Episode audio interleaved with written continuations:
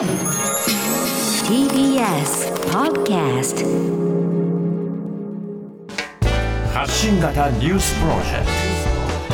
ト。荻上チキ。セッション。ロシア軍とベラルーシ軍が16日から合同軍事演習へ。ロシアのプーチン政権によるウクライナ軍事侵攻隣国ベラルーシの国防省は来週16日からロシア軍と合同で軍事演習を行うと発表しました。6日にはロシアの軍用車両が到着したとする映像が公開されルカシェンコ大統領がロシア軍の部隊を視察するなどしています。ロシアがウクライナの北側に位置するベラルーシから再び攻撃を仕掛けるのではとの懸念の声も出る中、ロシアが演習を通じ揺さぶりをかける狙いもあるとみられます。一方、現在の戦況について、ゼレンスキー大統領は、東部で激しい戦闘が続いているとした上で、ドネツク州の要衝、バフムト近郊の町ソレダルを制圧するためにロシア側が兵力を集中させていると明らかにしました。それではロシアの現代政治などに詳しい、はい、慶應義塾大学教授の広瀬陽子さんにお話を伺います、はい、広瀬さんこんにちは。こんにちは。よろしくお願いいたします。よろしくお願いしますさて、ロシアのプーチン政権によるウクライナへの侵略から1年近くが経っています。で、また、ロシア軍によるミサイル攻撃で死者も続いていますが、この戦闘状況について広瀬さんはどういうふうにご覧になってますか？はい、まあ、激しい戦闘が続いているんですけれども、まあ、戦闘自体は、まあ、ウクライナの方が若干優勢かと思います。はい、まあ、ただ、ロシアもですね、やられてばかりという状況は、あの、決して、まあ、容認できないということで、あの、ロシアの方は、まあ、人海戦術というような形で、まあ、人員をどんどん送り込むことによって、こう、なんとか、こう、抗戦しているというふうに見えますね。で、あと、ミサイル攻撃などによって、こう、なるべく、その、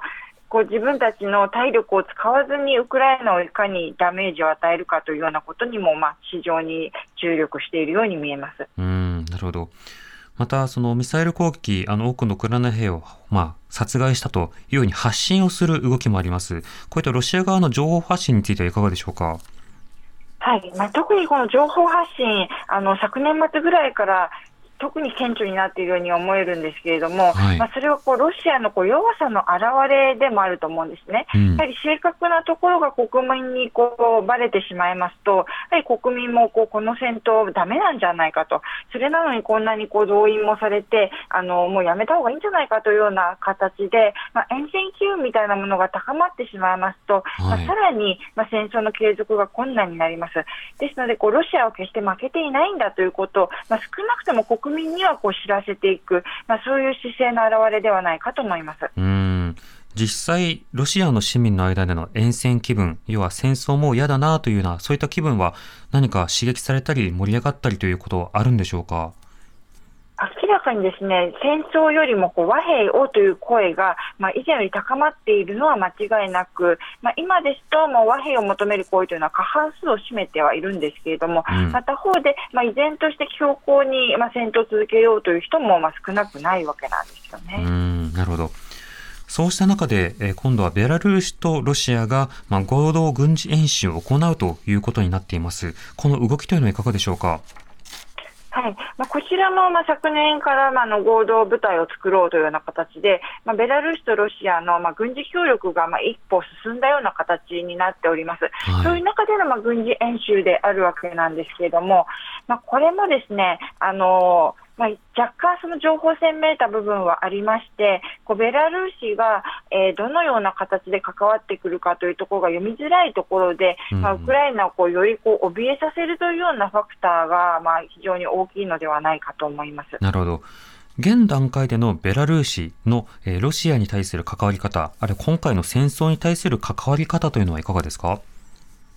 ベラルーシともですベラルーシもですね基本的にはあのウクライナとロシアの戦争というのはやってほしくないものなんですよね。はい、まあ、しかし、まあ、やられてしまった以上はやはりあの非常に困った立場に置かれていまして、あのというのは、2020年にベラルーシ国内で、えー、非常に激しい抗議行動が起きてからは、まあ、ルカシェンコ政権というのは、もうプーチンに頼らないともうやっていけない状況になっていまして、うん、まあ、それ以前というのは、欧米とロシアをこう天秤にかけるようなことをしていたんですけれども、まあ、それ以降のベラルーシというのは、本当にロシアに守ってもらって、なんとかやっていけるような状況になっています。はい、まあ、そういう中では、まあ、ロシアに対しても、この戦争を反対するということはまあ言えないわけですね。で、まあ、そういうところで、こうなんとか協力をするようなポーズはするんですけれども、まあ、一方で、ベラルーシも参戦は絶対に避けたいというところがあります。はい、おそらく、まあ、ベラルーシが参戦を決めますと、まあ、今度国内の反対世論というのが非常に高まり、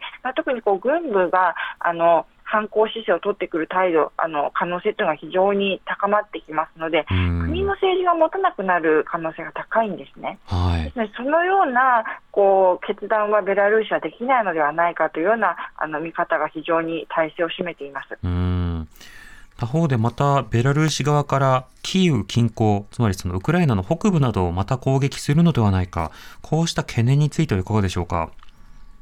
はい。まあ、そのような懸念は実際ありますが、あのしかし、ベラルーシが参戦する可能性というのは低いと思うんですね、うん、まあ、それでも可能性としましては、例えばまあ軍事演習を行ったり、あとまあ以前からやっていますけれども、まあ、補給などでベラルーシがロシアをサポートする、あとまあ参戦はしないんだけれども、あの例えばウクライナ国境付近にベラルーシ軍がこう大勢集結する、それだけでもあの、まあ、ウクライナ軍としては、もしかしたらこう、参戦してくるかもしれないベラルーシ軍に備えて、はい、北部にもこう人を貼り付けなければいけない、そうなってきますと、まあ、激戦区である、まあ、東部などから、まあ、人がこう北にこう移動させられてしまうわけなんですよね。でそれでも間接的にはこうロシアを支えることになる、まあ、つまあのつまりこう陽動作戦的な部分でベラルーシが関わる可能性というのは極めて高いというふうに思います。なるほどということは参戦せずとも、いわゆる路地であるとか、あるいはルートの提供、まあ、こういったような仕方でベラルーシがロシアをサポートすることは、これからもあるんでしょうか？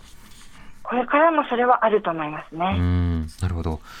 また、あの、これ直接参戦の否定ということで言っても、やはりそのウクライナ側は備え続けなくてはいけないと思うんですが、ウクライナはこういったベラルーシの動きについてはどういうふうに捉えているんでしょうか？はいまあ、ウクライナもですねやはりあの可能性は低いけれども、しかし参戦の可能性はゼロではないということで、やはりこう注視している、まあ、あの最あの最低限の対応はしているというような状況です。うんまた今度は東部、激しい戦闘が続いているということです。今の状況についてはいかがでしょうか？はい、まあ、こちらもですね、東部の今、まあ、あの激しい戦闘が行われる行われているバフムトというのは、実はそれほど戦略的に重要なところではないわけなんですけれども、はい、ロシアが政治的メンツをかけて絶対に落とせない場所ともはやなってしまっておりまして、うん、まあ、特にここ今、ワグネルが、あのまあ、民間軍事会社のワグネルが非常に大きなあの動きを示しているところなんですけれども、やはりこうワグネルはここを取らないと、そのワグネルの存在意義が疑われてしまうというところもあって、うん、でまあ、トータルでやはりロシアは、まあ、ここを取るために、まあ、もうかなり熾烈な戦いを展開しているというふうに見ていいと思います。なるほど。まあ、あの、この間、まあ、様々なエネルギー施設などが攻撃されたりと、多くの市民にとって厳しい状況も続いていますし、避難される方も続いています。こういった生活状況、ウクライナの方の生活についてはいかがでしょうか？はい、やはり厳しい状況が続いていると思います。まあ、若干の朗報としては、まあ、今年はヨーロッパ全般的にこう暖冬ならしいんですね。はい、ですので、まあ、